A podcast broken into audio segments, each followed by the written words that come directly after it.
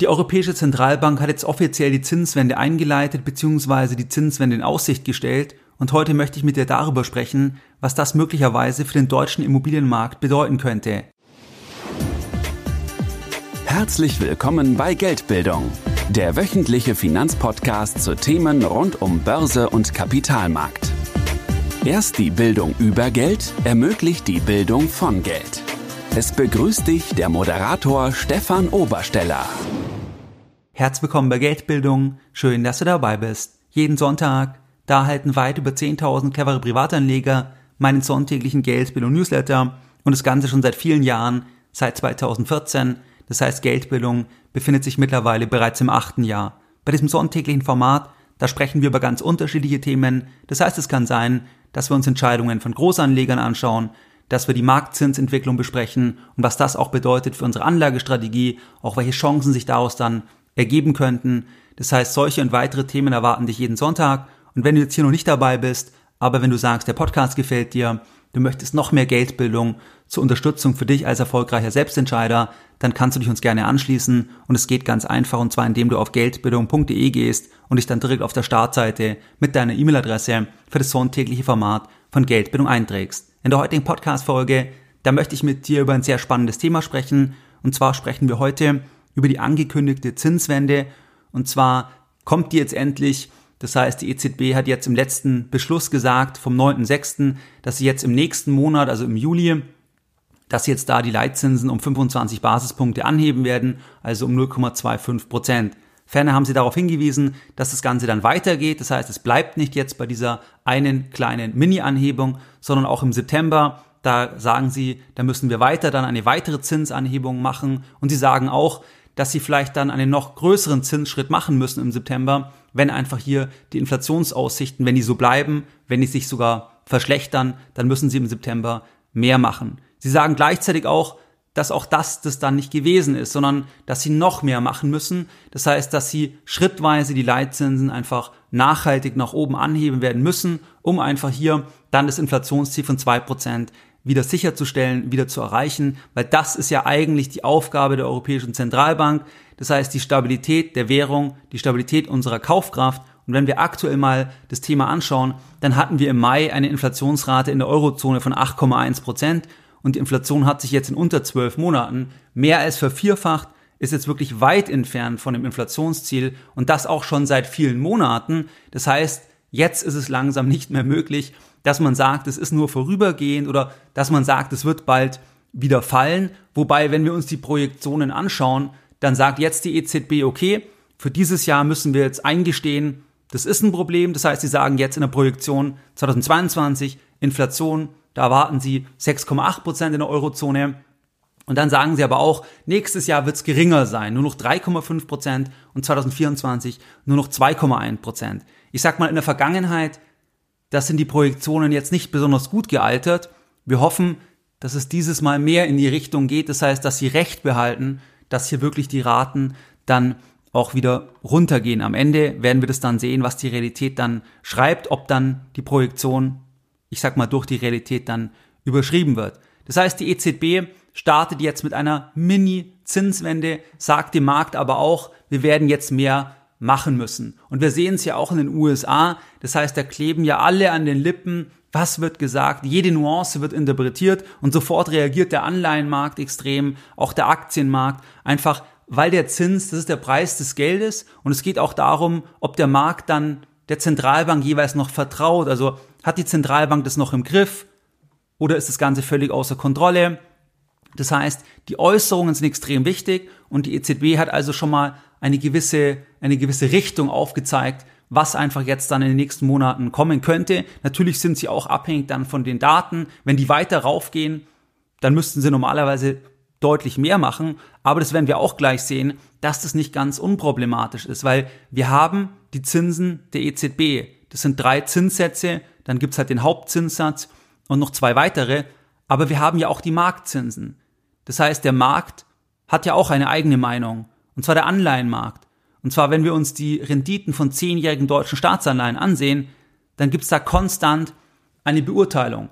Und was wir dort sehen, hat sehr viel auch mit der Inflationsdynamik zu tun. Das heißt, dass das dann auch reflektiert wird und die Inflationsdynamik haben wir seit Monaten. Das heißt, die EZB hat lange immer gesagt, kein Problem, vorübergehend wird wieder. Der Anleihenmarkt, der ist aber schon nach oben gegangen, gemessen jetzt an den Renditen. Wenn wir uns die zehnjährigen deutschen Staatsanleihen anschauen, dann ist es so, dass wir dort ja im absoluten Tief, da waren wir ja im deutlich negativen Terrain. Das heißt, da waren wir im Bereich von minus 0,5 Prozent in der Größenordnung. Und mittlerweile ist es so, dass wir dort jetzt bei 1,7 Prozent sind. Das heißt, die Renditen zehnjähriger deutscher Staatsanleihen, da sind wir bei 1,7 Prozent, obwohl ja die offiziellen Leitzinsen, die sind ja noch gar nicht angehoben worden, weil einfach der Markt ja sofort reagiert. Das heißt, der Markt preist es ein und wir sehen, dass zum Beispiel Anfang März, da lag die Rendite zehnjähriger deutscher Staatsanleihen bei 0%. Und jetzt muss Deutschland in der Refinanzierung 1,7% bezahlen. Das heißt, der Markt hat die Zinswende bereits vor Monaten begonnen und das strahlt auch auf alle anderen Themen ab. Das heißt, es strahlt auf Unternehmensanleihen ab, das strahlt auf die Hypothekenzinsen ab. Das heißt, es strahlt wirklich auf alle Themen ab und vor allem könnte ein Problem entstehen, auch bei dem Thema der südeuropäischen Länder, weil wenn wir uns Italien zum Beispiel anschauen, dann sind wir dort mittlerweile bei 4% bei den Zehnjährigen. Das heißt, da hat sich das Ganze dann vervierfacht gegenüber dem Jahresanfang. Und hier werden dann alte Erinnerungen wieder wach, wo natürlich hier die Prämien durch die Decke gegangen sind bei der letzten Eurokrise und dann normalerweise die EZB da natürlich sagen müsste, wir gehen rein, wir kaufen die Anleihen, wir senken die Renditen, aber das beißt sich ein bisschen mit dem Thema, dass wir jetzt die Inflation haben von 8%, dass sie jetzt die Zinsen anheben wollen oder müssen. Das heißt, hier gibt es dann einen Zielkonflikt, also dass die Risikoprämien raufgehen, irgendwann die Länder sich nicht mehr refinanzieren können und die EZB aber dort nicht wirklich intervenieren kann, weil wir ja das Inflationsthema haben. Das heißt, das ist eine absolut toxische Gemengelage und aktuell ist es so, dass der Scheinwerfer jetzt nicht auf diesem Thema ist. Das heißt, der Scheinwerfer ist nicht auf dem Thema, dass Italien ein Problem bekommen könnte oder Spanien, sondern der Scheinwerfer ist auf anderen Themen. Das heißt also aber, das könnte irgendwann wieder mehr in den Fokus rücken. Wenn wir uns jetzt mal die Hypothekenzinsen ansehen, dann wissen wir jetzt, okay, wir haben die Zinswende schon, obwohl die jetzt erst kommt offiziell. Das heißt, Deutschland liegt bei 1,7 Prozent bei einem zehnjährigen Kredit. Wenn wir uns jetzt für uns das Thema anschauen, das heißt die Hypothekenfinanzierungen, da gibt es hier den FMH-Index, das ist so ein Mittelwert dann von den Hypothekenzinsen von 40 Instituten, dann ist es dort so, dass wir dort bei einer zehnjährigen Zinsfestschreibung, da sind wir jetzt bei drei Prozent. Und das Ganze hat sich jetzt hier wirklich vervielfacht innerhalb von wenigen Monaten. Also Anfang des Jahres, um den Jahreswechsel, waren wir bei einem Prozent. Das heißt, eine Verdreifachung unter sechs Monaten. Und im absoluten Tief, da lagen wir ja irgendwo mal bei 0,5, 0,6 Prozent, was so das Tief war bei einer zehnjährigen Festschreibung. Das heißt, das ist die reale Zinswende. Bei den Anleihen, bei den zehnjährigen deutschen Anleihen und das strahlt dann ab auf alle anderen Themen, auch auf die Hypothekenfinanzierungen. Aber auch wenn wir uns eben Unternehmensanleihen anschauen, beispielsweise nehmen wir den größten deutschen privaten Vermieter, Vonovia, dann müssen die jetzt auch andere Zinsen bezahlen. Das heißt, die haben auch schon die reale Zinswende, wenn die wieder an den Kapitalmarkt gehen und sagen, wir wollen eine neue Anleihe emittieren, weil jetzt zum Beispiel eine Anleihe, die 2030 fällig wird, die haben sie emittiert mit einem Coupon von 2,1 Prozent. Das heißt, das war auch dann die Rendite, weil die Emittierung zu 100 Prozent natürlich war. Und jetzt ist die Rendite bei 4 Prozent. Das heißt, der Kurs ist abgestürzt auf 85 Prozent, weil der Markt sagt, jetzt wollen wir 4 Prozent. Das ist genau die Zinswende am Kapitalmarkt. Und was bedeutet es jetzt für Immobilien? Da gäbe es jetzt eine interessante Veröffentlichung, und zwar von dem globalen Immobiliendienstleister Savills mit fast 40.000 Mitarbeitern. Ähm, der jetzt im Juni einen Marktkommentar abgegeben über den Status des deutschen Immobilienmarktes, was Sie einfach hier als Dienstleister beobachten können. Und zwar sagen Sie einmal, dass Sie beobachten können, dass die Aktivität am Investmentmarkt dass die sich in den letzten Wochen rasant abgekühlt hat. Sie sagen, dass im April, da fanden bereits wenige Transaktionen statt und dieser Trend hin zu einem gewissen Stillstand, der hat sich jetzt im Mai weiter beschleunigt. Sie sagen, dass das zwölf Monatsmittel der Transaktionen, dass sich das damit wieder dem Covid-19-Tief nähert. Das heißt, wenn wir uns erinnern, damals ist ja kurzfristig alles im Prinzip dann eingefroren. Sie sagen aber auch, dass sie das zwar erinnert dann von der Dynamik, dass alles einfriert, aber dass die Gründe heute natürlich völlig andere sind, weil heute ist der Hauptgrund, der ist in dem schnellen Anstieg der Finanzierungskosten zu sehen. Das heißt, sie sagen, dass die Kosten für Fremdkapital, haben wir jetzt gesehen, wir sind jetzt bei drei Prozent als Privatanleger oder Vonovia zum Beispiel mit einer achtjährigen Restlaufzeit, da sind die bei, bei 4% bei einer normalen Unternehmensanleihe. Aber dieser ganz schnelle Anstieg der Finanzierungskosten, der hat jetzt dazu geführt, dass die Finanzierungskosten, die Fremdkapitalkosten, dass die teilweise über den Renditen liegen. Das heißt, wenn die Rendite zum Beispiel 2% war und jetzt sind die Kosten bei 3%, dann bedeutet es, dass der positive Leverage-Effekt, dass sich der dann eigentlich umkehrt das heißt, dass der Einsatz von Fremdkapital, der schmälert dann die Rendite der Käufer. Und sie sagen, dass jetzt viele Investoren, dass die jetzt in laufenden Bieterprozessen beginnen neu zu kalkulieren und ihre Zahlungsbereitschaft zu reduzieren. Weil wir würden das ja genauso machen, wenn wir jetzt sagen, wir wollten eine Immobilie kaufen für 500.000 Euro. Wir haben gerechnet, um den Jahreswechsel 1% Zins, 5.000 Euro Zinsen. Dann schauen wir jetzt nochmal drauf und jetzt sagen wir, okay, jetzt müssen wir 3% bezahlen, also 15.000 Euro Zinsen. Dann werden wir ja auch sagen, können wir dann noch 500.000 bezahlen, wenn wir jetzt statt 5.000 15.000 Zinsen bezahlen? Vielleicht können wir es, wenn wir super aufgestellt sind finanziell. Aber die Frage ist, ob wir es wollen. Und es wäre ja auf keinen Fall skalierbar. Also müssen wir irgendwann sagen, wir gehen jetzt runter. Wir können jetzt nur noch 450.000 bezahlen, nur noch 400.000 bezahlen. Das heißt also, das schlägt sich dann schon auf die Zahlungsbereitschaft durch. Und sie sagen auch, dass einfach die Prozesse jetzt sich deutlich verlängern und dann teilweise dann die Objekte vom Verkäufer wieder vom Markt genommen werden, einfach weil die Verkaufspreiserwartung, weil die nicht realisiert wird.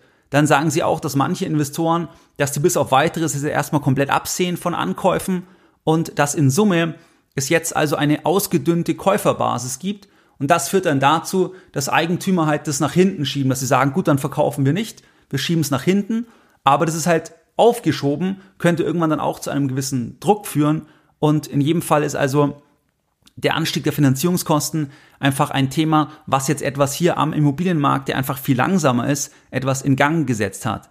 Sie sagen auch, dass sie jetzt einfach erwarten, aufgrund der gestiegenen Finanzierungskosten, dass sie erwarten, dass die Anfangsrenditen in allen Segmenten raufgehen.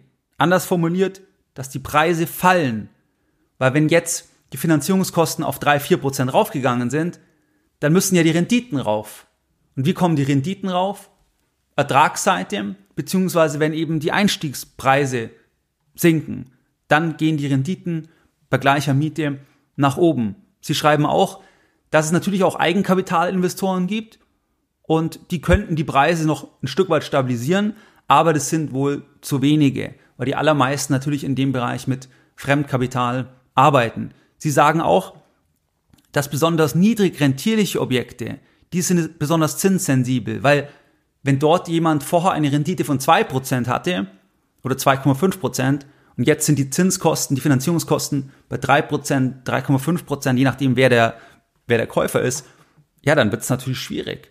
Das heißt also, als Fazit sagen sie folgendes, was ich jetzt wörtlich zitieren möchte, Zitat Anfang. Wir interpretieren die aktuelle Entwicklung als Wendepunkt im Investmentzyklus. Sinkende Zinsen waren über Jahre eine und zuletzt wahrscheinlich sogar die entscheidende Treibfeder für die extrem hohe Dynamik am Immobilieninvestmentmarkt. Diese Triebfeder hat nun nicht nur temporär, sondern für absehbare Zeit ihre Spannung verloren. Zitat Ende.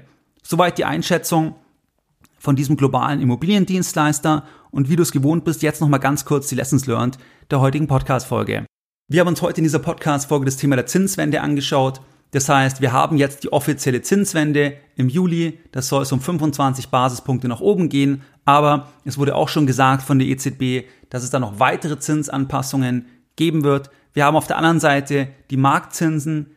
Die sind schon stark nach oben gegangen. Das heißt, der Markt hat das schon vorweggenommen ein Stück weit, dass die Zinsen raufgegangen sind. Das sehen wir zum Beispiel bei den zehnjährigen Anleihen von Deutschland, dass wir hier mittlerweile bei 1,7 Prozent sind und noch vor wenigen Monaten waren wir bei 0 Prozent. Wir sehen das auch bei den Hypothekenzinsen, bei den zehnjährigen, bei zehnjährigen Festschreibungen, da sind wir aktuell im Durchschnitt bei 3 Prozent. Da waren wir auch Anfang des Jahres bei nur einem Prozent. Also hat sich insgesamt vervielfacht. Wir haben uns angesehen, was hier diese Immobiliendienstleister sagt, dass einfach sie sehen, dass sich hier die Aktivität abgekühlt hat und sie sehen als Hauptthema einfach den Anstieg der Finanzierungskosten. Teilweise verkehrt sich dann der Leverage-Effekt ins Negative, wenn die Finanzierungskosten, wenn die einfach über den Renditen liegen und hier sehen sie eine gewisse, eine gewisse Abkühlung einfach von dem Markt und sie erwarten, dass am Ende hier die Anfangsrenditen wieder raufgehen. Das heißt, dass dann die Preise einfach vielleicht ein Stück weit zurückgehen. Als Fazit beschreiben sie die jetzige Entwicklung als Wendepunkt. Das heißt, dass jetzt der Rückenwind der geringen Zinsen, dass die Zinsen immer weiter gefallen sind, dass sich das jetzt ein bisschen umkehrt und dass jetzt einfach wirklich das ein Wendepunkt ist im Investmentzyklus bei Immobilien. Wie du es gewohnt bist, da möchte ich auch die heutige Podcast-Folge wieder mit einem Zitat beenden und heute ein Zitat von Geldbildung. Geldbildung schadet nur dem, der keine Geldbildung hat. Mehr Informationen zu Themen rund um Börse und Kapitalmarkt findest du unter www.geldbildung.de. Und immer daran denken, Bildung hat die beste Rendite.